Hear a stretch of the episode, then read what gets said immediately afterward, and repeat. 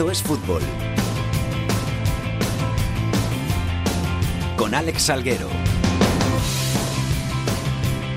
Hola, ¿qué tal? Muy buenas tardes a todos y bienvenidos una semana más a Esto es Fútbol, el rinconcito en cope.es para todo el fútbol de segunda, el fútbol de segunda B, el fútbol de tercera y el mejor fútbol femenino. Hemos vuelto después del parón para la Semana Santa, hemos descansado, hemos cogido fuerzas, hemos recargado pilas y vamos a por todas con este tramo final de la temporada en el que se conocen pues todas las cosas que se van a jugar. Vamos a saber qué equipos suben a primera, qué equipos suben a segunda, qué equipos suben a segunda B quién gana la Liga Iberdrola, si el Atlético de Madrid o el Barça, qué equipos al final tienen que lamentar sus descensos de categoría, muchísimas cosas que vamos a contar aquí en este tramo final de la temporada en Esto es Fútbol y muchísimas cosas que vamos a contar pues con los que siempre nos acompañan. Jorge Fernández, ¿qué tal? ¿Cómo estás? ¿Qué tal, Alex? Muy buenas. ¿Has tenido una buena Semana Santa? Sí, la verdad que sí, ya echaba de menos esto, ya quería volver. Bea Carvajosa, ¿cómo estás? ¿Qué tal? Muy bien, ¿y tú? Yo muy bien, tu Semana Santa ha sido un poquito más larga, ¿no? La mía sí, la verdad que he tenido bastantes eh, vacaciones y me he ido a la playa y al campo, así que muy bien. Joder, a la playa, hay quien lo pillara, macho. Nosotros aquí en Madrid trabajando y playita. A ver la, si vida, para... la vida del estudiante. La vida del estudiante, que es mejor que la vida del trabajador. A los mandos, el gran Antonio Bravo. Vamos con los titulares. El Sporting de Gijón es el nuevo líder de la segunda división en un triple empate a 58 puntos con el Rayo Vallecano y con el Huesca. Los aragoneses tienen un punto menos el aplazado contra el Albacete por el accidente de Pelayo que se jugará el próximo jueves 12 de abril a las 8 de la tarde. Completan posiciones de playoff el Cádiz con 56 puntos y el Granada y el Zaragoza con 52. Por abajo, pese a sus victorias, Sevilla y Atlético y Lorca comparten el farolillo rojo con 22 puntos. El Córdoba es antepenúltimo con 32 puntos, uno más, 33 tiene la Cultural Leonesa. Marcan la salvación con 37 el Almería y el Barça B.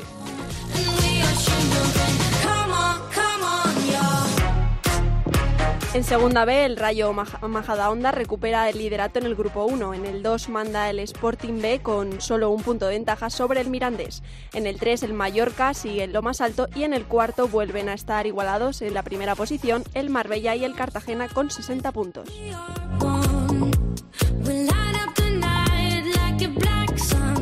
En la Liga Iberdrola, a falta de cinco jornadas, el Atlético de Madrid continúa en el liderato con solo un punto de ventaja sobre el Barcelona. Esta semana hay parón liguero por los partidos clasificatorios para el Mundial que disputará España el viernes en Finlandia y el martes en Austria.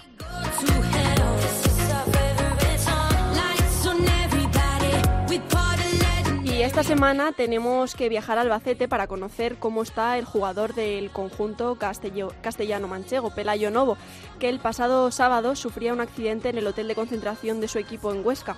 Eh, cuéntanos cómo está Pelayo, Miguel Yeste. Hola, ¿qué tal? ¿Cómo está Pelayo? Cuéntanos.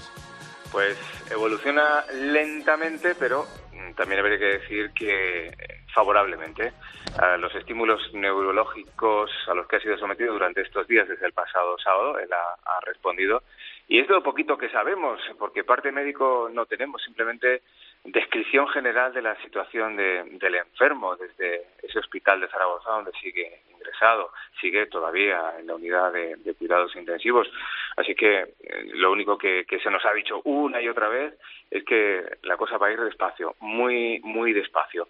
Eh, os recuerdo que los compañeros de, Pelayo, eh, este pasado martes, en la vuelta al trabajo del equipo, comparecían en rueda de prensa después del duro golpe que supuso el accidente y, un trago muy complicado de, pasar en el fin de semana. Y bueno, dijeron que la mejor forma que tienen de, homenajear, de mandarle fuerza a él y a su familia es la de jugar, es la de eh, trabajar duro y pensar en el partido ante Rayo Vallecano y que nos dejáramos el tema de, de preguntar por su estado a las fuentes oficiales, ya fuera al Hospital de Zaragoza o al gobierno de Aragón, que también lo, ha hecho público, o bien a, al propio Albacete de Balompié. Pero ellos, de momento, simplemente se conjuran para el partido ante el Rayo. Muchas veces es una cosa familiar, que la familia no quiere que, se sepan detalles de, lo que ha ocurrido por, por no preocuparse aún más, por quizá por, por confidencialidad, pero sorprende un poco que ni siquiera se sepa qué es lo que le ha pasado realmente. Es decir, se habla de fracturas, pero no se sabe realmente qué es lo que se ha roto. Entramos en el capítulo de la especulación una y otra vez cuando se nos dicen múltiples fracturas, ha sido operado de múltiples fracturas. Os recuerdo que la operación duró desde las 7 de la tarde del sábado hasta las 12 de la noche, eso son muchas horas, y que ahí estuvo el área de neurocirugía del Hospital Clínico de, Zaragoza intensamente trabajando. Que todo salió bien, que fue o se le ha ido retirando la, sedación, sedación de la que nos contaban ayer mismo, pues despierta de vez en cuando en algunos momentos del día, ha podido, eh, no sé si hablar, pero sí por lo menos eh, saber que, su familia está ahí permanentemente con él. Pero mm, si hay algo en, la cabeza, quiero decir, alguna fractura de cráneo, algún, eh, algún tema parecido, o si existen dos, una o ninguna vértebra, más costillas o lo que sea, no sabemos. El resto sería, o hacerlo sería especular. Por eso eh, esperamos a que en algún momento se nos diga por parte de la familia, por parte del hospital, qué es lo que, lo que tiene y, lógicamente, cuánto habrá que esperar para, para ver a Pelayo recuperado. Ya no digo para la práctica del fútbol, si es que puede volver a jugar al fútbol, que ojalá sí, simplemente para, para la vida normal. Nos está escuchando Rafa López Cano, que es el presidente de la Federación de Peñas del Albacete, al que le agradecemos mucho que se haya pasado por aquí por Esto es Fútbol y que al que queríamos preguntar, pues bueno, cómo se ha tomado la, la noticia a la afición del Albacete y si van a preparar algo especial para, para recordar con cariño a, su jugador. Muy buenas, Rafa, ¿qué tal? Muy buenas. Pues eso, lo bueno, dicho. Pues, sí, eh, sí que es verdad que fue un shock para toda la para toda la afición. Yo empecé a recibir mensajes cuando todavía no había salido ni en redes sociales ni nada. No sé no sé de dónde se, se enteraron gente de Almería, gente de Elche preguntándome qué había pasado con Pelayo y la verdad pues bueno que sí es un palo es un palo gordo para el equipo y bueno pues la afición sí que es verdad que lo único que podemos hacer es apoyar, eh, mostrarle nuestro nuestro cariño y bueno pues estar ahí eh, al máximo para, para que esto salga salga cuanto antes. ¿Vais a hacer algo especial para, para recordar a, Pelayo, por lo menos para que se lleve el cariño del Carlos Belmonte? Sí, bueno, desde, desde que pasó empezaron a moverse cosas por redes sociales. Nosotros como Federación de Peñas hemos hecho una acción en colaboración con el Albacete Balompié. Sí que es verdad que, bueno, pues luego otras, otras, otros colectivos como la Peña Curva Romela, bueno, pues ha pedido que se saquen lazos blancos a, la calle, en establecimientos, en balcones, en coches, eh, que ya se está haciendo. Nosotros como, bueno, como federación lo que vamos a hacer es las típicas camisetas que siempre salen los jugadores con, con una leyenda que pone que va a poner Fuerza Pelayo, pues lo que vamos a hacer es llevarlas a nuestra sede durante el viernes y durante el sábado para que toda la afición se pueda se pueda pasar, hacer, hacer partícipe de ello dejar algún mensaje de apoyo en la camiseta y los jugadores van a salir con esas camisetas firmadas por, por la afición. Miguel, no sé si le quieres preguntar tú, tú algo a Rafa. Eh, sí, eh, creo que, o tengo entendido, eh, las peñas del Albacete son de lo más tranquilo, incluso su grada de animaciones de lo más tranquila, Bullanquera, por supuesto. También me comentan que en el minuto 18, aparte de la, de la ovación, recordemos que el 18 es el número que lleva Pelayo Novo en su camiseta, aparte de la, de la ovación de todo el Carlos Belmonte, que ojalá y sea tronadora en un partido además como es eh, ante el Rayo Vallecano. Eh, ¿Han pensado, Rafa, en, en, sacar un tifo? ¿Es posible? O me ha llegado esto, pero todavía no lo tengo confirmado. Bueno, todavía no está confirmado el tema del tifo. Sí que es verdad que desde el primer momento en redes sociales se empezó a pedir, eh, bueno, pues una ovación de un minuto durante el minuto 18, que toda la gente se ponga en pie y que aplauda para, bueno, pues para darle ánimos a la familia y al jugador. El tema del tifo todavía está por confirmar, eh, pero bueno, sí que es verdad que nosotros como, como federación vamos a apoyar todos estos actos y lo que está claro es que no nos vamos a quedar solo en este partido, no vamos a hacer eh, solo para el partido del Rayo, lo queremos hacer, bueno, pues hasta que termine la, la temporada. Ten en cuenta que, que a nosotros nos ha pillado de, bueno, hemos tenido solo una semana para poder organizar cosas y bueno, pues con más tranquilidad vamos a ir organizando en los tres partidos siguientes que nos quedan aquí en el, en el Carlos Belmonte. En cada partido habrá, habrá alguna acción para, para recordar a nuestro jugador y por ejemplo, bueno, pues la semana que viene vamos a tener un libro de firmas en nuestra sede con fotos, con cosas que, bueno, creemos importantes eh, durante que están pasando durante esta durante estos momentos y bueno pues lo que queremos al final es rellenar ese ese libro con, con frases de ánimo con firmas y entregárselo a la familia y que en un futuro pues Pelayo pueda leerlo y, y que se quede todo esto simplemente en un recuerdo pues Miguel Rafa muchísimas gracias por aquí por pasaros por por estos fútbol y mucho ánimo para, para Pelayo, que se lo mandamos también desde aquí de estos fútbol. Muchas gracias. Sí, sí, pues vamos con esa almohadilla Fuerza Pelayo, que es lo que toda la semana redes sociales y cualquier tipo de comentario al respecto se manda desde Albacete, de momento hasta Zaragoza, ya veremos si más cerca pronto porque Pelayo está por aquí. Un abrazo. Un abrazo. Esto es fútbol con Alex Salguero.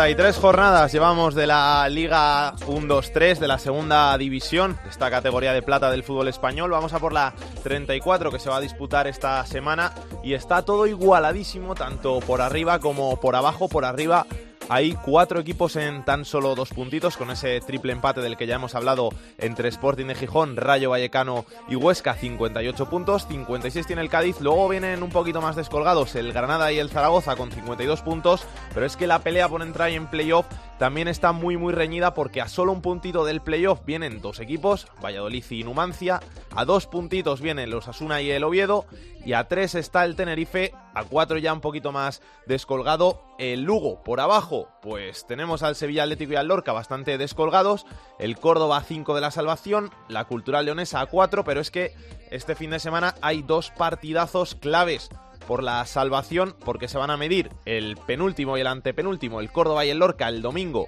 a las 6 de la tarde en el Arcángel y el sábado se van a medir el equipo que está cuarto por abajo, que es la Cultural Leonesa, y uno de los que marca la salvación, que es el Barça B, que se van a jugar el partido el sábado a las 4 de la tarde. Así que muy entretenida va a estar esta jornada en Segunda División. Y como hemos dicho, el líder, el nuevo líder es el Sporting de Gijón. Carlos Llamas, ¿qué tal? Muy buenas, ¿cómo estás? Hola, ¿qué tal, Alex? Buenas tardes. Seis victorias consecutivas desde el derby que han aupado al Sporting a lo más alto de la tabla. Sí, sí, son números sobresalientes del equipo de Rubén Baraja. Estas seis victorias seguidas está muy cerca de igualar el récord de siete triunfos consecutivos, algo que el Sporting no logra desde hace 40 años. Aquella vez fue en primera división, ahora lo va a intentar conseguir en la categoría de plata. De los últimos ocho partidos, tras el derby asturiano, siete victorias y un empate, y en la época de Rubén Baraja como entrenador ha estado 15 partidos en el banquillo y el Sporting ha ganado 11 encuentros. Eh, son números mayúsculos, sobresalientes, que muestran lo bien que está el Sporting en una dinámica muy positiva que, le han llevado de estar eh, lejos a 16 puntos incluso de los líderes ahora mismo comandar la clasificación, aunque eso sí, el Huesca con el partido aplazado que jugará la semana que viene. Eh, son sensaciones muy buenas porque incluso el Sporting, sin jugar brillante, sin estar realmente bien, como ocurrió el domingo en Almería, saca los partidos adelante. Y bueno, pues eh, se ha disparado la, ilusión, eh, Baraja ha cambiado el equipo, un Sporting que defiende muy, muy bien y que además eh, tiene arriba gente tan importante como, como Johnny y como Michael Santos. Ahí está una de las dudas que se va a plantear al menos en los dos próximos partidos porque Santos, el uruguayo, es baja por una lesión muscular. Seguramente su recambio va a ser de Nano Mesa y vamos a ver el Sporting cómo sobrevive a esa baja de Santos. En principio todo debería ir bien porque estamos hablando de una plantilla importante dentro de la categoría. Así que el Sporting hace apenas siete ocho semanas se veía todo muy feo después del derby, de la derrota contra el Real Oviedo, pero la reacción ha sido fulgurante. Es un momento impresionante el del equipo de Rubén Baraja y encara estas eh, nueve jornadas dependiendo de sí mismo para volver a primera por la vía rápida. Este fin de semana lo que pasa que recibe a un equipo de, de la zona media-baja como es el, el, Reus, pero como tú dices, sin Michael Santos va a costar porque el Reus es un equipo de esos que, te lo ponen siempre complicado y ya hemos visto como los equipos que, que al final llevan estas buenas rachas en el partido menos pensado acaban pinchando. Sí, sí, además también eh, de esa baja de Santos la de Sergio Álvarez, el centrocampista que, que está formando una pareja realmente buena con Bergantiños. Eh, Sergio no va a estar por sanción, históricamente el Sporting, siempre que, ha tenido la baja de Sergio, lo ha echado mucho de menos. Hay algunas estadísticas que son realmente malas. Pero en cuanto a lo que decías, eh, en el vestuario no va a haber ningún tipo de confianza. Quizás al principio de temporada, en el verano, sí que hubo algún mensaje, eh, bueno, eh, pues hablando de que el objetivo era solamente subir, que el equipo tenía que comandar la clasificación. Todo eso es lo que iba a intentar el conjunto sportingista. Es verdad que todo eso ha cambiado, que últimamente, a pesar de la buena racha, el discurso que sale siempre del vestuario es muy moderado, no paran de repetir baraja los jugadores durante las últimas semanas que no han hecho absolutamente nada, que los pies están en el suelo, que mucha humildad y que saben que todos los rivales son complicadísimos. Por lo tanto, el Sporting le va a dar la misma importancia al partido del domingo contra el Reus que la que le dio al último en casa, por ejemplo, contra el Rayo Vallecano. Gracias, Carlos. Un abrazo. Un abrazo, Salguero. Para analizar este gran momento del Sporting de Gijón, hemos llamado a un sportingista de pro, Rodi Fraiz. ¿Qué tal? ¿Cómo estás? ¿Qué tal, Alex? ¿Cómo estáis? Muy contento, ¿no? Sí, sí, pero bueno, estoy en el suelo, ¿eh? Como decía ahora mismo Carlos, que, que la cosa acaba de empezar, falta muchísimo todavía, porque vamos, yo cada vez que miro el calendario todavía lo que falta y lo que viene por delante se me hace, se me hace bola, ¿no? Entonces, bueno, contento, optimista, dentro de la moderación, pero, pero sobre todo con los pies en el suelo y haciendo caso a nuestro tipo baraja y a todo y cada uno de los discursos que salen de ese vestuario de estamos ahí, pero todavía no hemos hecho nada. ¿Cuál crees tú que ha sido la clave de, este resurgir de, del Sporting, sobre todo desde, desde el derby? ¿Puede pasar por, por la llegada de Johnny, por quizá que Baraja ha incidido más en el aspecto defensivo? Yo creo que son dos, y me explico. La llegada de Johnny creo que ha sido y ha supuesto eh, ese plus de calidad, ese plus de esfuerzo, ese plus de alguien que viene de primera y que le dice al resto de jugadores que están militando en segunda, chicos, esto es posible, esto hay que tirar hacia adelante, o tiramos todos o, esto se nos escapa. Eso por una parte. Y por otra, que creo que es también igual de importante, el sentido común.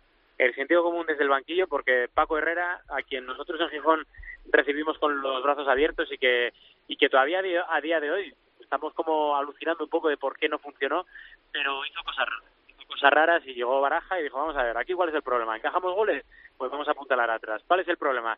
Que necesitamos un extremo que nos dé verticalidad, pues vamos a hacer un esfuerzo por Johnny. Y el resto ha sido normalidad pura y dura. O sea, es que no ha hecho absolutamente nada más en ese aspecto, que, ya es bastante el Pipo Baraja, y creo que han sido los dos condicionantes un poco para que el Sporting estuviera o esté ahora mismo donde está. Oye, Rodri, ¿qué futbolista es el que más te está sorprendiendo? ¿Puede ser Johnny o puede ser eh, cualquier otro? Es que Johnny no me sorprende. O sea, porque yo le he visto jugar tantas veces que ya no solo en el Sporting, sino en el Barça B o en el Marino cuando estaba, que dices tú, este tío es increíble que no esté jugando en categorías profesionales, ¿no? Yo ni en ese aspecto no me sorprende, pero porque sé que es capaz de lo que está haciendo. Y, y como dice Paco González en tiempo de juego, dices que es el Messi de segunda, y es que es verdad, porque ya no es solo la verticalidad o el desborde, el regate, el gol, es el, el pase que tiene de repente cuando no tiene eh, opción, el pase al hueco, no sé, es, es magia pura y dura. Eso por un lado. Y si me dices algo que me haya sorprendido más, yo creo que, que el compromiso general de, levantarse después de lo que pasó en el derby, porque al final eh, fue un golpe duro, eso está claro, hay que, hay que admitirlo, pero de repente el equipo se rehizo y tuvo una tranquilidad y una calma que a mí me asombró y que deja de manifiesto que este equipo sabe gestionar este tipo de crisis y lo ha hecho muy bien en, en los últimos dos meses porque ahí está la racha y ahí están los resultados de los rivales del Sporting por, por la pelea por subir, ¿crees que van a ser lo mismos hasta, hasta final de temporada o que alguno como el Huesca que, que está pagando quizá el esfuerzo del primer tramo de temporada se va a acabar cayendo? Yo creo que van a estar ahora mismo los que están, creo, ¿eh? Creo porque estos de rachas, pero yo al Granada le veo mucho, pero no le veo con una continuidad de enlazar cuatro victorias seguidas, no le veo tan regular en ese aspecto. El Cádiz va a andar ahí, ahí, depende un poco de cómo estén las bandas, porque creo que es un equipo que, que con Salvi eh, gana mucho, pero, pero no está teniendo tanta regularidad, aunque lo, hizo bien el otro día contra el Rayo en Vallecas. El Rayo va a estar ahí, que para mí el Rayo es el mejor equipo de el año en general, a pesar de lo bien que lo hizo el Huesca en la primera vuelta, pero creo que ha sido el más regular, el que más calidad tiene, el que seguramente con el Sporting mejor plantilla tiene a día de hoy, y creo que el Rayo va a estar ahí seguramente. Y, el Huesca yo no lo descarto, ¿eh? a pesar del del bache que ha tenido, está ahí un partido menos, en cuanto puntúe se va a poner líder otra vez y a mí me gusta, me gusta mucho el Huesca, me gusta mucho cómo lo está haciendo y, yo creo que esos son los cuatro equipos que van a estar pelando, creo, eh, creo, toco madera para, para que el Sporting no pinche, pero creo que van a estar ahí esos cuatro para, para lo que es el ascenso directo, luego ya el playoff es otra cosa distinta y quizá un pelín más abierta, pero, pero creo que no va a cambiar mucho la cosa. Alex, que no se puede ir Rodri de Esto es Fútbol, nosotros que somos suscriptores de su canal desde, desde el principio, de, sin que nos diga si va a haber algún vídeo de aquí al final del Sporting o si vas a ver ir a ver algún partido o te reservas, toquemos madera para los playoffs de ascenso si jugáis. Mira, si hay opción de... Yo es que soy muy supersticioso, ¿vale? Entonces, solo he hecho un vídeo que fue en la ida del derby, que, que empatamos a uno, y, me dije, mira, no vuelvo a hacer un vídeo del Sporting hasta el día que tengamos opciones de subir, pero de forma matemática, ¿sabes? Como hice eh, en otra temporada cuando nos salvamos y demás, dije, mira, ese día, para adelante, pero si no, no toco el Sporting para nada en YouTube y casi que ni lo menciono, no voy a hacer que lo hace, porque ya os digo que yo soy muy supersticioso y soy de los que se levanta eh, al pie derecho y tengo mil manías y una de ellas es esa, no tocar lo que está bien relacionado con el Sporting, así que vamos a dejarlo tranquilo. Gracias, Rodri, un abrazo. Venga, un beso a los dos, chao. Segundo en la tabla es ahora mismo el Rayo Vallecano tras su empate del pasado fin de semana ante el Cádiz en Vallecas. Carlos Ganga, ¿qué tal? Muy buenas, ¿cómo estás? ¿Qué tal, Salguero? Muy buenas. Háblanos un poquito de ese partido. ¿Qué, sacamos? ¿Qué conclusiones sacamos de, ese empate a uno? Lo primero que hay que decir es que fue un partidazo de primera, por lo que se vio en el campo, con dos equipos súper competitivos y también por lo que se vio en la grada, porque había un ambientazo. Recuerdo que a esa misma hora se jugaba, por ejemplo, el Eibar Real Sociedad, creo, un derbi vasco en primera, y había más gente también en Vallecas. Es cierto que por la capacidad de, del estadio, pero es que eso te habla de, de estos dos equipos, del Rayo Vallecano y del Cádiz, que su lugar natural puede ser la primera división. Y luego fue un empate justo, aunque al final apretó más el más el Rayo Vallecano, pero la verdad es que el Cádiz demostró por qué es el equipo menos goleado, porque tiene una defensa muy sólida, que es muy difícil hacerle ocasiones, y es la primera vez que vi al Rayo en Vallecas eh, superado, ¿no? Sin, sin muchas ideas ante la presión que le hacía el Cádiz arriba, con muchas pérdidas, eh, muy impreciso para lo que son los jugadores de Michel, de Tomás, que es el Pichichi, no apareció en ningún momento, no tuvo ninguna ninguna ocasión, y en cambio Barral, el delantero del Cádiz, eh, aprovechó una de las dos que tuvo y, y, empató el partido porque se había adelantado el Rayo con, con gol de Trejo, que por cierto Trejo eh, no marcaba desde enero. Y yo creo que al final un punto que gustó más al Cádiz, porque el Cádiz venía de empatar con el Huesca y ha empatado también con el Rayo, no ha perdido con ninguno de los dos. Y el Rayo lo deja un poquito, un poquito más tocado porque no ganó al Cádiz y venía de perder en Gijón. Entonces, bueno, yo creo que dinámica más positiva para el Cádiz, que no pierde contra ninguno de los dos primeros, y el Rayo, que se azancaba ahí un poquito, le duró poco la alegría del liderato. Es lo que tú dices, que al final el Rayo en las últimas jornadas, en esos duelos directos, no ha ganado ninguno. Y luego es algo que quizá moralmente te, te puede pesar si, si te enfrentas a ellos en el playoff. Sí, sí, y, y por tema de golaveraje, ¿eh? porque con el Sporting lo tiene perdido, con el Cádiz con el Cádiz está empatado, porque empataron a cero en la ida y también empatan en, en Vallecas, y eso va a ser muy importante al final, viendo cómo está la tabla de puntos. Pero sí, es cierto que el Rayo en Gijón, eh, a mi modo de ver, eh, no mereció perder, tampoco mereció ganar, pero yo creo que por méritos lo justo hubiera sido un empate en el en el Molinón y, y lo mismo hubiera sido contra el Cádiz. Eh, si hubiera sido así, el Rayo seguiría siendo el líder y te diría lo mismo que te he dicho del Cádiz, una dinámica más o menos positiva porque ha jugado contra el segundo y contra el cuarto y no ha perdido ninguno de los dos partidos.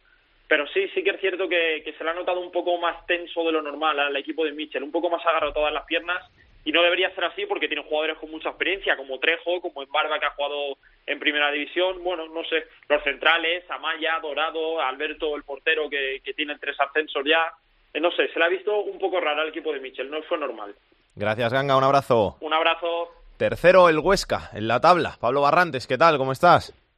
¿Qué tal, Alex? Muy buenas. El Huesca que no termina de ganar sus partidos, ha caído a la tercera posición y luego este fin de semana hay un partido precioso, un derby ahí en de Aragón, en, en la Romareda, ese Zaragoza-Huesca, que quizá pueda ser el derby más importante en la historia, ¿no? Sí, bueno, sin lugar a dudas es el derby más importante, más potente más trascendental de toda la historia.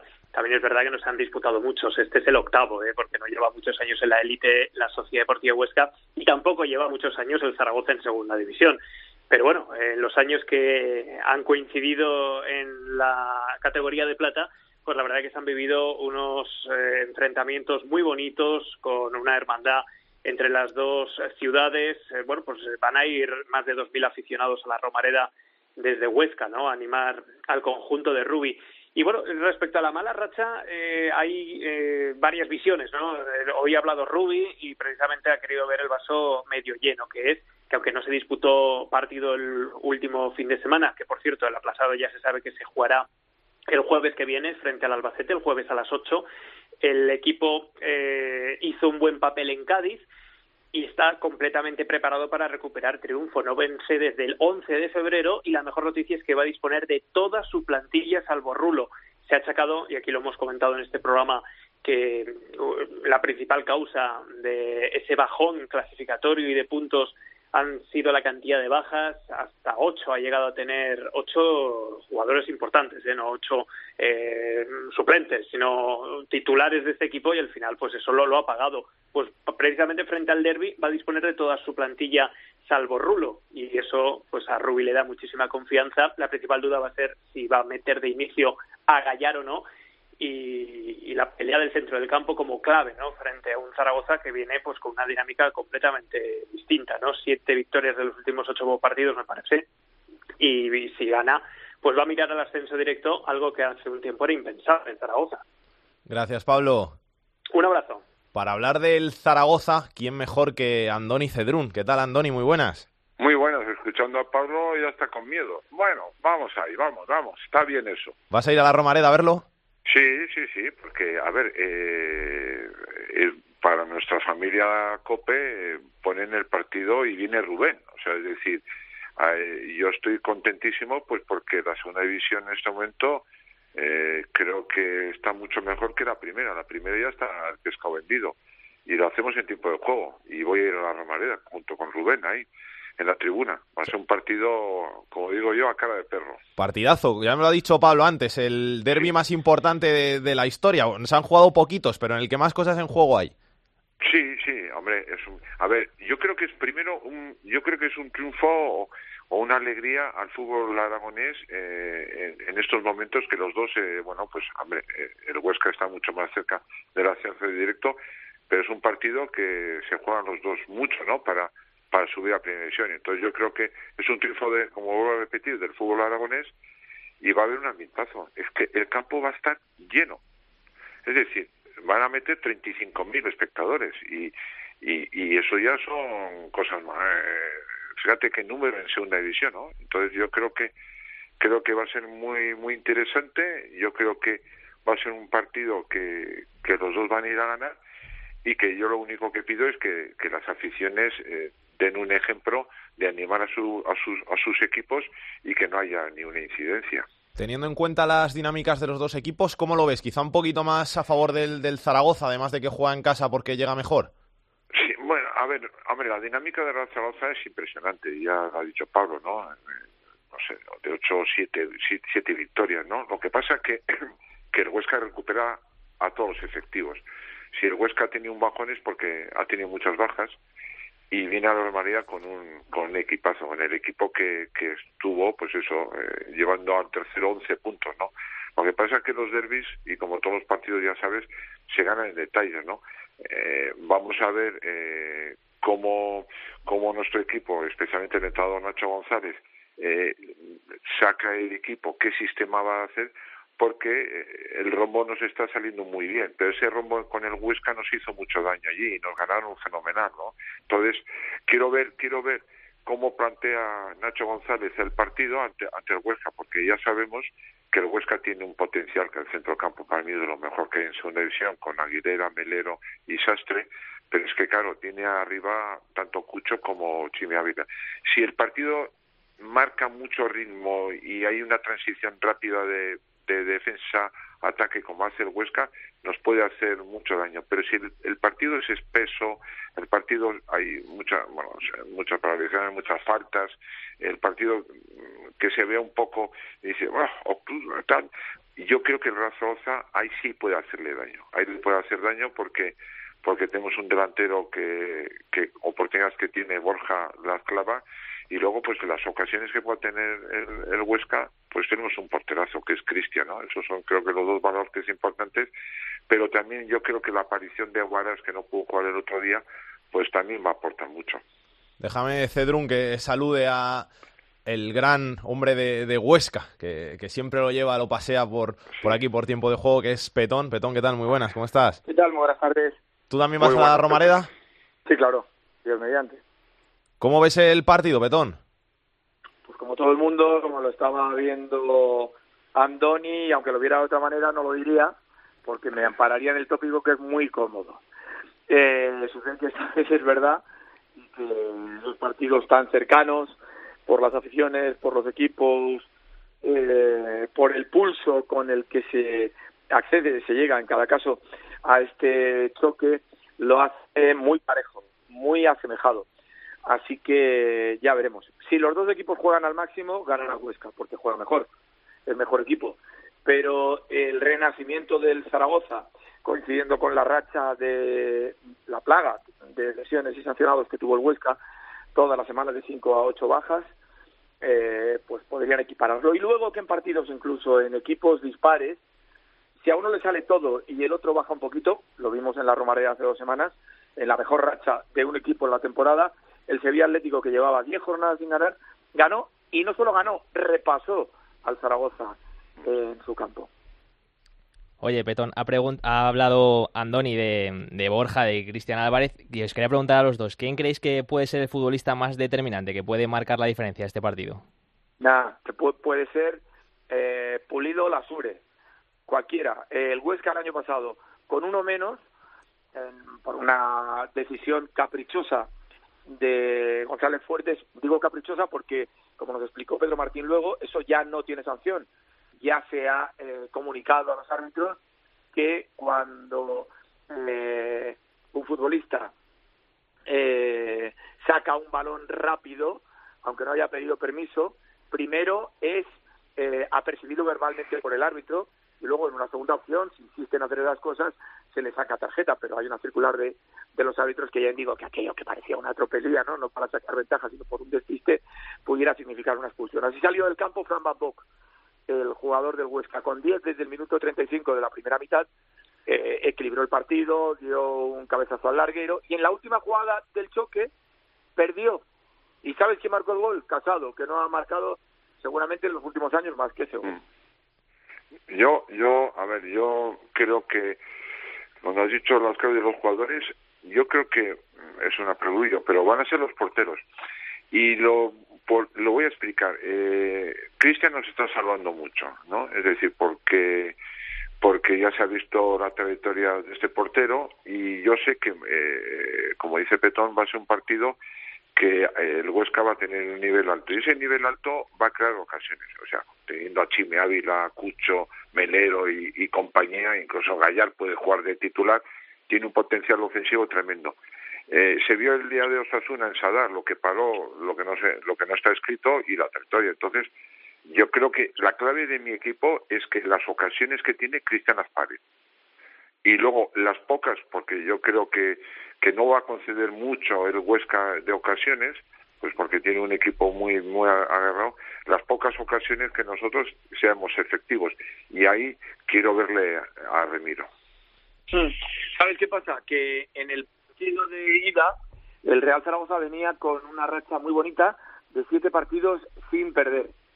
Esos siete partidos habían sostenido también en esta primera parte del campeonato por un sorprendente Cristiano Álvarez que estaba rayando una eh, altura extraordinaria, pues prácticamente como ahora, aunque yo creo que la actuación individual más brillante de un portero, desde luego la firmó él en, en segunda, en esta temporada, la firmó él en el Salar hace tres semanas. Eso me parece a mí.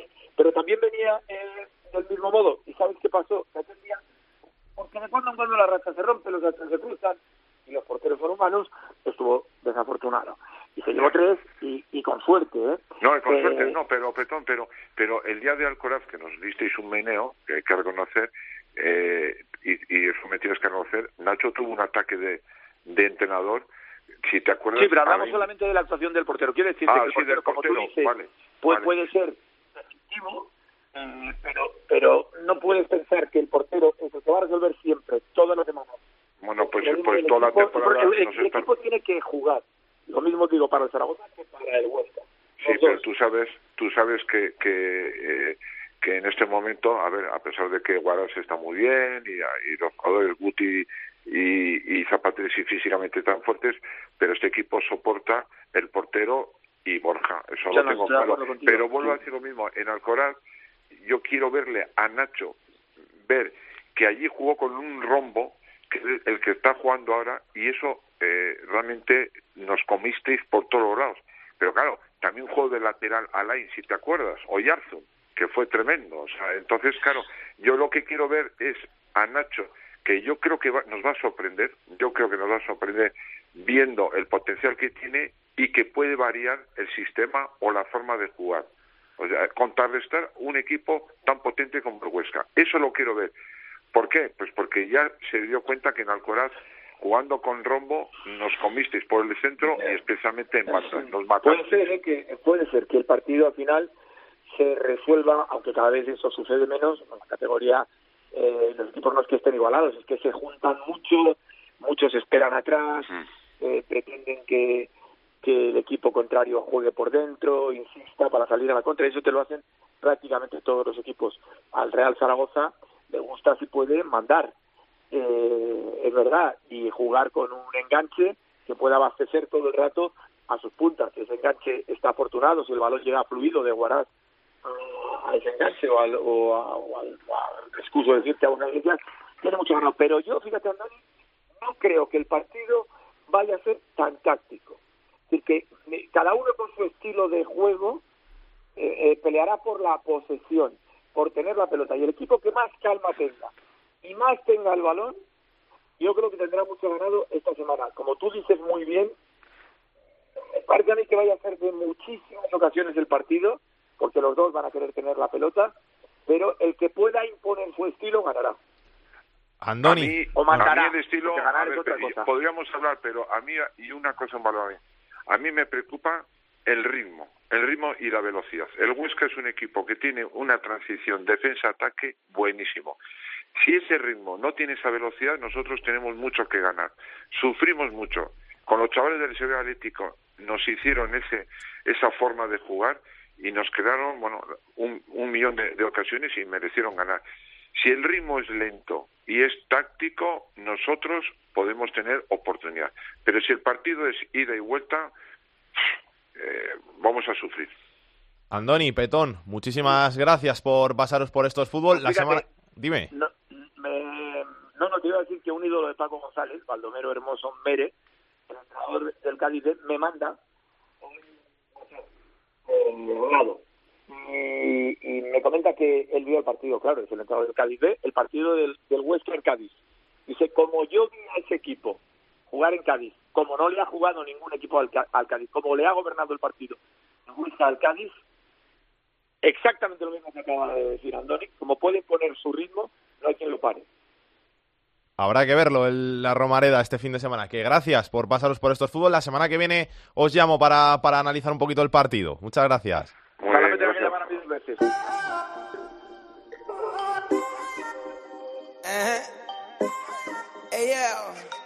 Linda, ahí te veo tan sola. Nicolás, ¿por qué no bailas conmigo?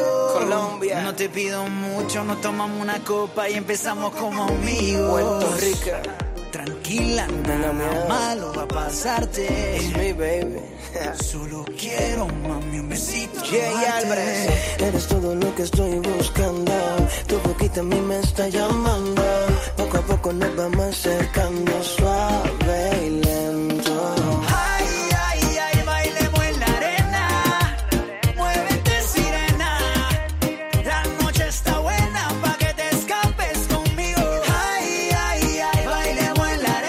la zona media o baja de la tabla está el Alcorcón, el conjunto madrileño, que ahora mismo se encuentra 8 puntos por encima de los puestos de descenso gracias a las dos victorias en los últimos dos partidos. 1-0 se impuso en casa al Nastic de Tarragona, 0-1 se impuso el pasado fin de semana en el Tartiere al Real Oviedo. Y vamos a hablar a uno de los jugadores del conjunto alfarero del Alcorcón. Nono, ¿qué tal? Muy buenas, ¿cómo estás? Hola, muy buenas. ¿Todo bien? Sí, bien, genial, contento, la verdad que bien. Ahora las cosas mucho mejor, ¿no? Sí, hombre, ahora ya las cosas se miran diferentes después de, las dos victorias consecutivas y es cierto que, pues bueno, el equipo respira un poco de tranquilidad, pero sí es cierto que, hay que ya pensando en el partido del fin de semana para intentar conseguir los tres puntos en casa que no que nos acerque un poquito más a la salvación está ya prácticamente encaminada, pero al final no te puedes dormir, ¿no? Hay que llegar antes, lo antes posible a los 50 puntos, cerrar la, salvación y luego pensar en, la próxima temporada. Sí, así es, no puedes relajarte porque como te relajes sabes que la segunda división es muy complicada y, y bueno, estamos viendo que los equipos de abajo también están sumando, por lo tanto hay que intentar llegar a los 50 puntos lo antes posible para, para poder estar tranquilo y, y sentenciar ya la, permanencia. Tú de esto sabes bastante, ¿no? Porque es lo que viviste el año pasado en, en el UCAM Murcia. Al final parecía que, el equipo estaba salvado, en las últimas jornadas enganchó dos, tres malos resultados y, acabó bajando. Correcto, así es. El año pasado eh, faltando tres jornadas, estábamos cinco puntos fuera del descenso y, tres derrotas consecutivas hicieron que descendiéramos. Por lo tanto, como bien he dicho antes, hay que relajarse, hay que seguir el camino que, que venimos que venimos trayendo estas dos últimas jornadas. Eh, el equipo está intenso, está bastante siendo bastante competitivo y yo creo que eh, está en un buen momento. Por lo tanto, seguir esa línea y yo creo que seguimos en esta línea eh, vendrán, seguirán los buenos resultados y llegaremos a los 50 puntos eh, lo antes posible. ¿Tú a nivel personal cómo, cómo te encuentras? Pues bueno, sí es cierto que después de la lesión ya me voy encontrando mucho mejor, ya estoy prácticamente al 100%, porque no todavía, aunque ya se me ha dado eh, prácticamente el dolor de pubi, pero bueno, aún me estaba costando coger la forma física y, y nada, ya contento de, estar participando y poco a poco voy encontrando eh, mi nivel. ¿Cómo, ¿Cómo, es eso de, verlo desde fuera? Porque muchas veces os preguntamos a los futbolistas en, eh, cómo te ha ido el partido, cómo, cómo, cómo lo has visto, pero, pero también tiene que ser distinto verlo, verlo desde fuera los partidos y, intentar ayudar y ver que no puedes.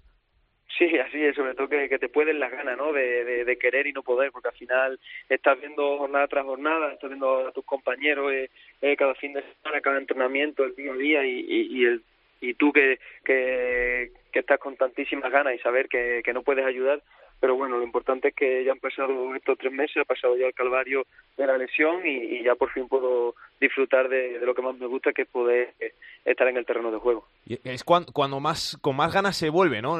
como, como dicen, coges el balón como si fueras un niño pequeño cuando vuelves. Sí, es cierto, es cierto que hasta que no, hasta que no lo pierdes no te das cuenta verdaderamente eh, y no le das valor a lo que a lo que tienes, ¿no? Por lo tanto, cuando yo estaba lesionado decía, joder, qué afortunado era cuando cuando estaba jugando y, y sí es cierto que vuelve con muchísima más ganas y más, ilusión si cabe. ¿Habéis hecho ya cuentas en el vestuario de, de la salvación de, de cuántos faltas y si ganáis al Numancia o todavía no? No, nosotros vamos en el partido a partido y, nada, pensar solamente en el Numancia, intentar conseguir los tres puntos y a partir de ahí pues seguir mirando al siguiente, al siguiente rival. Oye, eh, habéis hablado también en el vestuario de, qué le pasa al equipo, de que al final eh, no, terminan de, llegar los goles, de que estáis sufriendo más, más de lo esperado porque al final el equipo defiende bastante bien, pero no, no, no tiene gol y es lo que os está haciendo perder tantos puntos. Sí, es cierto que, pues bueno, que al final eh, está, está muy caro el gol, eh, se, está se está resistiendo, pero bueno, eh, al final hay que quedarse con que el equipo en ocasiones las está teniendo, está siendo eh, valiente a la hora de, iniciar un juego y, y, que bueno, que al final el gol que se está resistiendo yo creo que que, que llegará, ¿no? Y al final, pues bueno, como bien has dicho, lo echamos en falta porque sí es cierto que pues esa falta de gol ha hecho que no tengamos más puntos en nuestro casillero, pero tampoco hay que darle más vueltas en eso, sino seguir la línea que, que estamos, que al final el equipo genera ocasiones, que es algo importante y al final los goles llegarán. No, no, gracias por pasarte por estos fútbol, mucha suerte para lo que queda de temporada y a ver si vuelves a, tu mejor nivel pronto. Eh, muchas gracias a vosotros. Otro de los partidos clave de esta jornada es el que disputan el sábado a las 4 de la tarde el Barça B y la Cultural Leonesa. Nais Martí, ¿qué tal? Muy buenas, ¿cómo estás? Hola Alex, buenas tardes. Muy bien, ¿y tú? Yo muy bien. Vosotros un poquito, imagino, nerviosos en el Barça B porque es puede ser el partido más importante de, de la temporada porque al final, como pierdas, te vas a meter en un lío porque se te pone la Cultural Leonesa a un punto.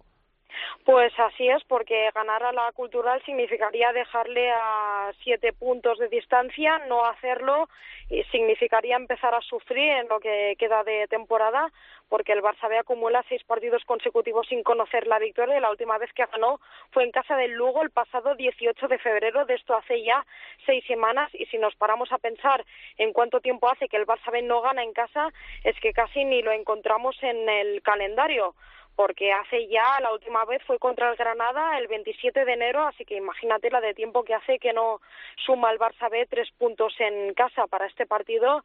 El Barça B va a intentar eh, remontar, como te digo, esta mala racha.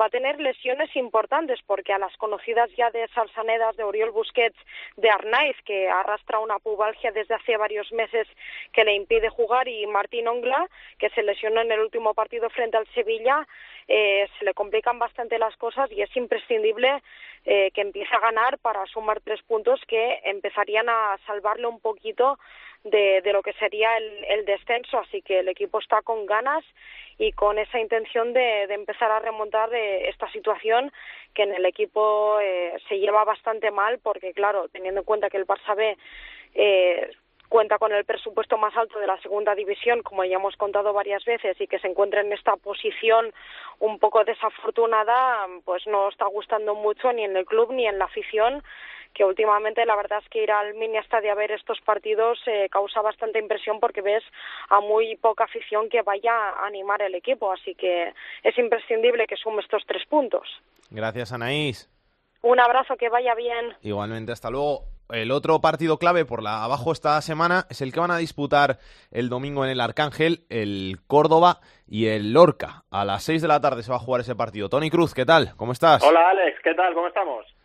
El Córdoba que iba bastante bien, encadenado dos jornadas sin ganar, solo un puntito de, de seis, pero bueno, viene el Lorca, viene el, ante, el penúltimo, empatado con el último a, a puntos, tienen otros equipos partidos directos, o sea que al final, si ganas, puede ser un paso de gigante para el Córdoba.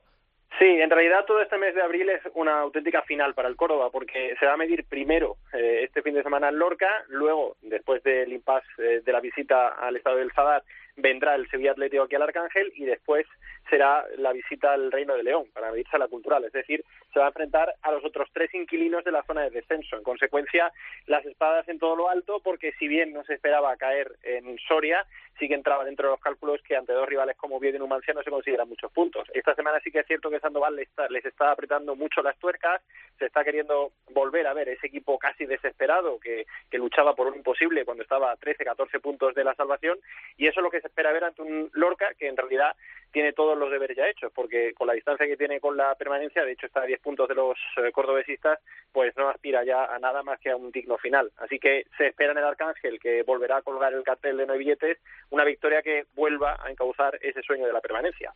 Gracias, Tony. Un abrazo. Un abrazo, Alex. Que pase Pedro Martín. El enfadato de Pedro Martín. Hola, Pedro, ¿qué tal? ¿Cómo estás? ¿Cómo estamos? ¿Todo bien? ¿Cuánto ¿Tú? tiempo sin oírnos? ¿Cuánto tiempo? Cuéntanos. Entre pitos y flautas han pasado una semanita. Pero bueno, han pasado unas semanas y nos encontramos otra vez con el Sporting de Gijón eh, como líder de segunda división. Favorecido, eso sí, eh, seguramente porque el, el, Huesca tiene un partido pendiente después de, de, lo que sucedió el sábado pasado. Pero bueno, ahí está el Sporting, que ya fue líder en algunas jornadas al principio de esta liga de segunda y ahora vuelve a ser líder ya en las jornadas decisivas después de haber enlazado seis victorias seguidas eh, en esta segunda vuelta y es una racha histórica para el club de, de Gijón porque no ganaba seis partidos seguidos de liga desde el comienzo de la temporada 79-80 con Díaz Novoa como entrenador después de haber sido subcampeón de liga la temporada anterior y un inicio de temporada que hacía que el Sporting pues eh, se convirtiera en el máximo favorito para ganar la liga en aquella temporada. Luego se vino abajo, pero eso sí, empezó la liga con siete victorias seguidas, con trece goles de Kini en esos eh, siete primeros partidos, y el Sporting, bueno, ahora mismo está en segunda, y sobre todo querrá que con esta racha se acerque a los puestos de ascenso y luego conseguir el acceso matemático. Pero está bien estas seis victorias, entre otras cosas, para recordar otra vez al brujo Kini. Gracias, Pedro. Hasta luego. And it's weighing on my chest. We keep our bodies tied together To ignore what's coming next. La segunda B en Esto es Fútbol. I couldn't bring myself to say goodbye. I was driving home in the middle of the night And there's no good way, yeah there's no good way. I'm chasing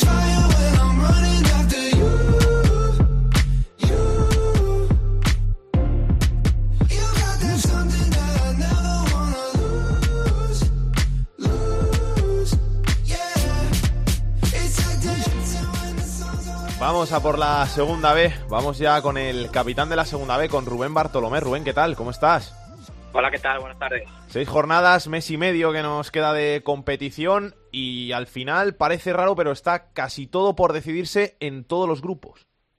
Sí, porque los que iban eh, muy, muy, muy bien han eh, sufrido, como puede ser el caso del Fuenlabrada o el Mayor, que hemos eh, semanas hablándolo, y están metidos en la pomada otra vez. los que iban muy mal, bueno, hay algunos que sí que no han conseguido retomar la dirección, pero otros cuantos están todavía en la lucha por salvarse. Incluso algún equipo que hemos estado hablando toda todo el año que estaba luchando por mirar abajo, pues casi que se ha enganchado de arriba. Así que al final, como casi todos los años, mucho por, por jugarse, pero quizás este año más que, en otras eh, temporadas y va a estar todo sin decidirse prácticamente hasta la última o penúltima jornada. Vamos a empezar por el grupo 1, donde te voy a preguntar por algo de mitad de tabla. Yuri, que se ha puesto ya Pichichi y que ha sacado con sus goles a la Ponferradina de abajo. Sí, además con, con un partidazo, ¿no? Porque el, el 3-4 del Unión de Arbe Ponferradina, pues eh, poco gente se lo podía imaginar. Sobre todo teniendo en cuenta eh, la primera parte sin goles que hubo, ¿no? Eh, toda la segunda parte que se acaba viendo siete goles, bueno, pues al final la Ponferradina tiene un, auténtico equipazo. La verdad que nadie nadie lo entiende ni, dentro ni fuera porque ha estado ahí abajo porque podemos hablar de, de, Yuri, podemos hablar también de Cironcha que metió esta semana, podemos hablar de, de jugadores que estaban llamados a, estar peleando por, por subir a segunda, porque la Ponferradina salía este año como uno de los grandes candidatos y bueno, al final sí que es uno de los que hablaba antes, ¿no? No va a llegar arriba porque está a 12 puntos y es una distancia eh, muy grande todavía, aunque están fallando mucho los de arriba, pero es que ya sí por fin parece que puede decir adiós a, los puestos de descenso con 8 puntos de ventaja y respirar tranquilo este mes, este mes y medio de mayo, vale, y agarrándose siempre a esa opción de a lo mejor de la Copa del Rey, ¿no? Siempre hay que tener en cuenta que, que hay algún filial de por el medio, como el de, como el del Deport, como el del Celta, y bueno, pues la sexta séptima plaza te puede dar opción a Copa del Rey, así que bueno, lo que creo que tiene que soñar a la Ponferradina y, y no relajarse este mes y pico. Y bueno, como bien decías, Yuri, pues eh, que todos lo conocemos en los últimos años, es uno de esos eh, nombres propios de, de, la segunda división B, incluso de segunda división, y bueno, que está eh, marcado como, como toda su familia, ¿no? que es una familia de goleadores, tanto él como Igor como Charles, eh, pues tienen el gol en las venas y bueno, Ponferradina lo ha podido disfrutar estos últimos meses, parece que tarda en arrancar, pero acaba arrancando y, y ahí está ya, eh, máximo goleador. Y el resto del grupo, pues es que lo, lo, lo de las últimas semanas eh, se comprime mucho por arriba porque nadie gana. Eh, el único que ganó fue el Naval Carnero, el Rayo Majadahonda que, que era líder, que parecía que podía abrir un poco de, de renta, pues perdió contra un Celta B que tampoco quería resignarse a jugar el playoff, el Fuenlabrada que sigue con esa mala racha, el Fabril que tampoco sumó, bueno, pues al final se comprime todo mucho y es que aquí es que es imposible decir quién, quién puede ser el claro favorito a quedar primero porque al final parece que todo, que todo el mundo puede, puede serlo y por abajo al revés, ¿no? Yo creo que excepto el, el Toledo y el Coruso pueden ser que fueron los que creo que, que perdieron, todo el mundo acabó sumando, incluido incluido el Tercera, que lo tiene prácticamente imposible, pero bueno, es que el Racing de Ferrol eh, acabó sacando un puntito con el Tercera, la Segoviana ganó, el Pontevedra ganó con un auténtico golazo de, Jorge Hernández, eh, el Valladolid ganó, bueno, pues al final todo el mundo sumando ahí abajo y, y también comprimiendo mucho por, por abajo y equipos pues como el Castilla, por ejemplo, que siempre están a mitad de la tabla, pero mirando más para arriba, bueno, pues ahora tiene que mirar un poquito de reojo a la zona baja para para no meterse en problemas. Grupo 2, eh, duelo bonito por arriba con Sporting B y Mirandés y por abajo el caudal que puede bajar esta semana.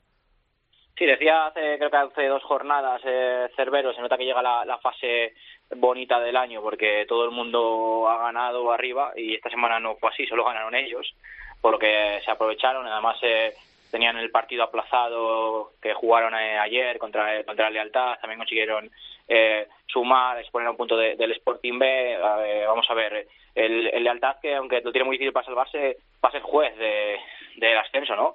Empató con el Sporting B, esta semana juega con el Mirandés, juega el domingo con el Racing de Santander, al final eh, va a medir eh, a todos los, los, de arriba mientras, mientras lucha por, por el descenso. Parece que no va a haber más lucha que la de Mirandés y Sporting B por arriba, mira que está eh, la Real Sociedad B y el Racing no están lejos, pero bueno, al final eh, parece que, es muy difícil. Sobre todo yo creo que el Mirandés, eh, pese a que le ha costado, va a entrar otra vez en, en ese momento transatlántico con, con Cervero sumando muchos puntos y, y, va a ser difícil que, pinche mucho y se reducen las plazas para, para poder meterse. Todos esos equipos que hemos estado hablando estas semanas estaban cerca, Guernica, Athletic B, Unido Privado Logroñés, o empiezan a sumar con más asiduidad o o al final se van a quedar eh, muy, muy, muy cerca. Y luego por abajo sí que parece que está todo prácticamente decidido, salvo milagro, ¿no? Yo creo que Peñaspor, Lealtad, pues es una B y el caudal lo tiene muy complicado para, para salvarse, porque, bueno, sobre todo el caudal, como bien decías, puede, puede bajar esta semana, eso lo tiene prácticamente imposible, pero tampoco tiene mucho mejor los otros tres, porque la victoria de, de Lizarra les hace estar a siete puntos del, del play-out, eh, muy, muy difícil teniendo en cuenta los puntos que, llevan y, que Vitoria y Zarra van a seguir sumando alguno. Así que quizás es lo que más decidido está, el, descenso de este grupo segundo y luego, bueno, entre Vitoria y Zarra, que sin descuidarse el Reunión, que parece que se podrían jugar la plaza por lo menos del, del playoff de descenso. En el grupo 3, el Mallorca, que está fatal, pero como los que vienen por detrás siguen pinchando y pinchando y pinchando, al final va a acabar la temporada líder después de ganar dos o tres partidos en la segunda vuelta. Sí, la verdad que una derrota del Mallorca frente al, al, Valencia Mestalla. El Valencia Mestalla séptimo fue el, primer equipo en la tabla que ganó. O sea, no ganó nadie más de los de delante.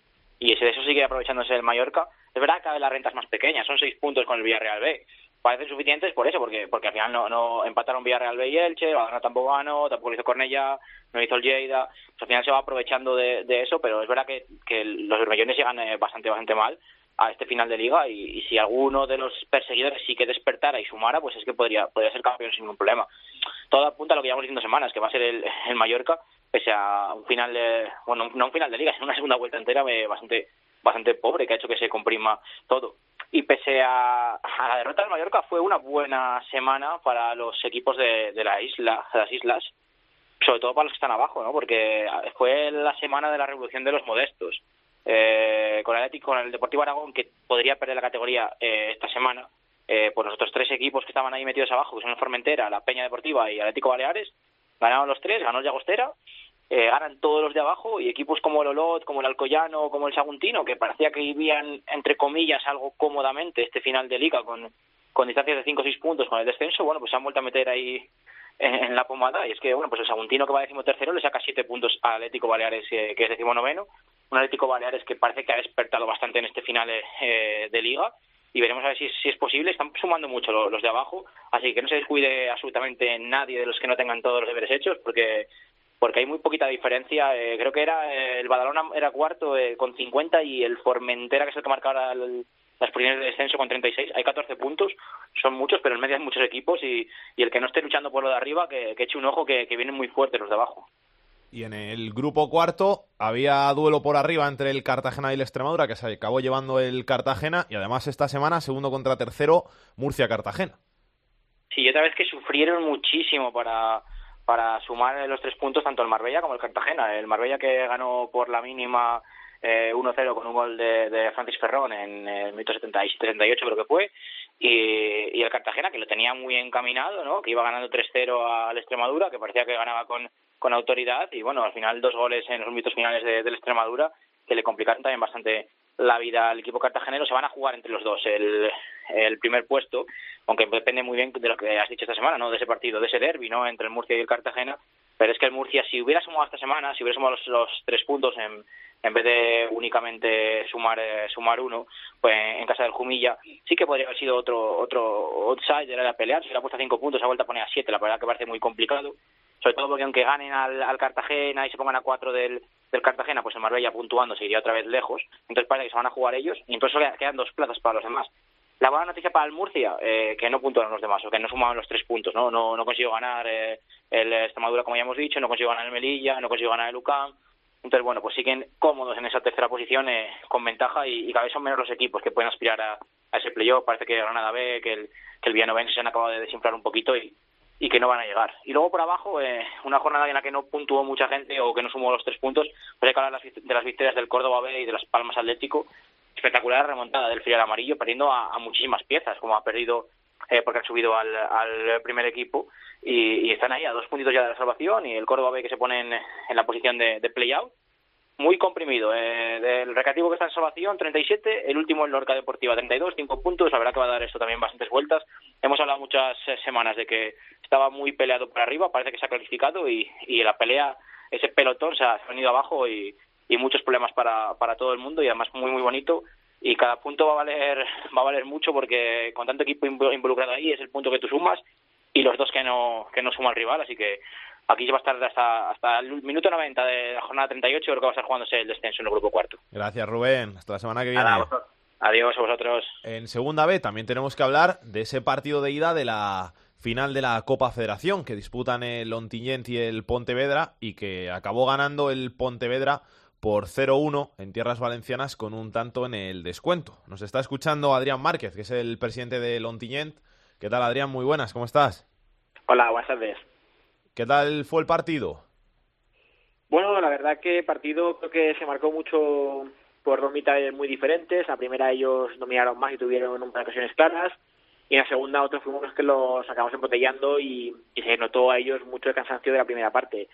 Al final, bueno, eh, lo que he comentado, el último minuto, sacan un gol, un tiro de fuera al área, que da el palo y entra, y la siguiente jugada tienes tú el empate, pero la tuya da el palo y se va fuera. Al final esto es fútbol y, y las, los partidos han igualados se, se diferencian por detalles.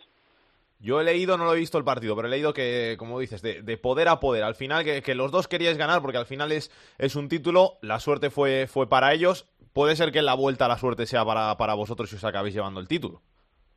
La verdad es que el fútbol, como siempre decimos, es muy imprevisible y puede ocurrir cualquier cosa. Nosotros, históricamente, somos un club que las proezas las hemos hecho fuera de casa. El año pasado ascendimos en, en Vitoria a Segunda B, eh, en el 2007 se ascendió en, Numancia y al final es verdad que, que siempre somos un equipo que pelea tanto dentro de casa como fuera. Es, es triste porque, bueno, el empate a cero creo que era un resultado pues seguramente justo por méritos de unos y de otros y un resultado muy muy abierto para la vuelta porque también igual nos ponías a una pequeña ligera ventaja porque cualquier empate a goles no servía pero bueno ahora con ese gol tenemos que ir a ganar sí o sí pero bueno yo creo que como tú has dicho en este tipo de partidos hay que hay que seguir a ganar y es lo que toca ¿Fue mucha gente a verlo ahí a vuestro campo? Pues la verdad es que sí, el ambiente la verdad que fue una maravilla. Teníamos la parte general prácticamente llena, tribuna muy llena, pues seguramente habría más de tres cuartos de, de campo y teniendo en cuenta también que, que, es un día entre semana, que es un horario que hay gente que sigue trabajando y también teniendo en cuenta que jugaba el, el Barça la Champions League, eh, es complicado pelear contra eso, pero la verdad que el ambiente fue, fue espectacular. ¿Para allí, para, para Pontevedra, os acompaña alguien o, o vais vosotros solos en, en, el bus? Bueno, nosotros al final viajaremos en avión porque si no sería un, una auténtica paliza de, sí, sí, de, horas. Pero la verdad es que estamos eh, planificando a ver si puede salir algún, algún bus o, o alguien puede venir. Es cierto que ya tenemos un par de aficionados que se van a desplazar por su propia cuenta, incluso algunos que ya han comprado el billete de avión en, en nuestra expedición pero sí que es cierto que tampoco va a haber mucha gente porque teniendo en cuenta que es entre semana y que estamos hablando de Galicia, que está en otra parte de, de España, es muy difícil. Si remontamos a algo especial para, para celebrarlo o no quieres pensar en eso? La verdad es que mmm, yo soy muy muy cauto con eso. Yo sé que el resultado es muy adverso, que hay que ganar y por más de un gol, y sabemos que es muy difícil. Nosotros también, para lo bueno para lo malo, hemos sido previsores y la noche de este partido nos quedaremos allí. Si ganamos, pues bueno, lo celebraremos como toca y bueno, y si perdemos con la cabeza bien alta de haber llegado tan lejos y por supuesto seguir peleando en liga. Adrián, mucha suerte para ese partido de, de Pontevedra, que vaya todo muy bien y lo dicho, de verdad, suerte. Muchas gracias a vosotros.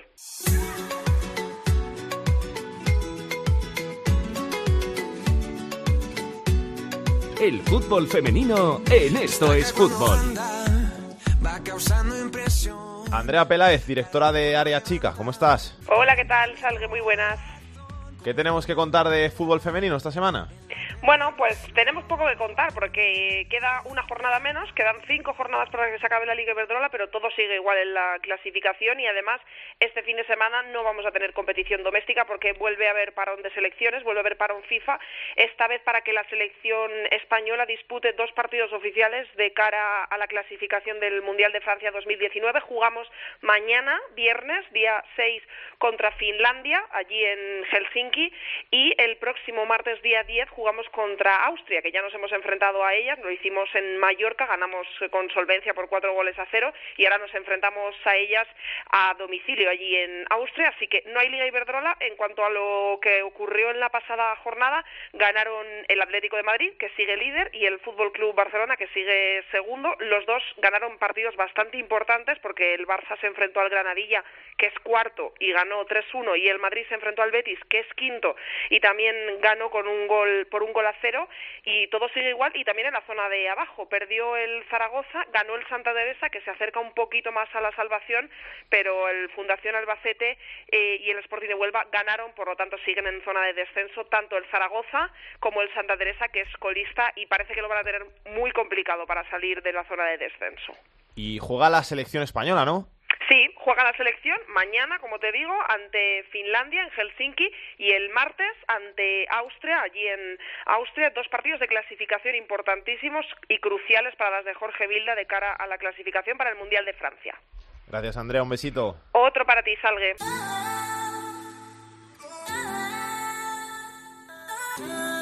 Tercera división.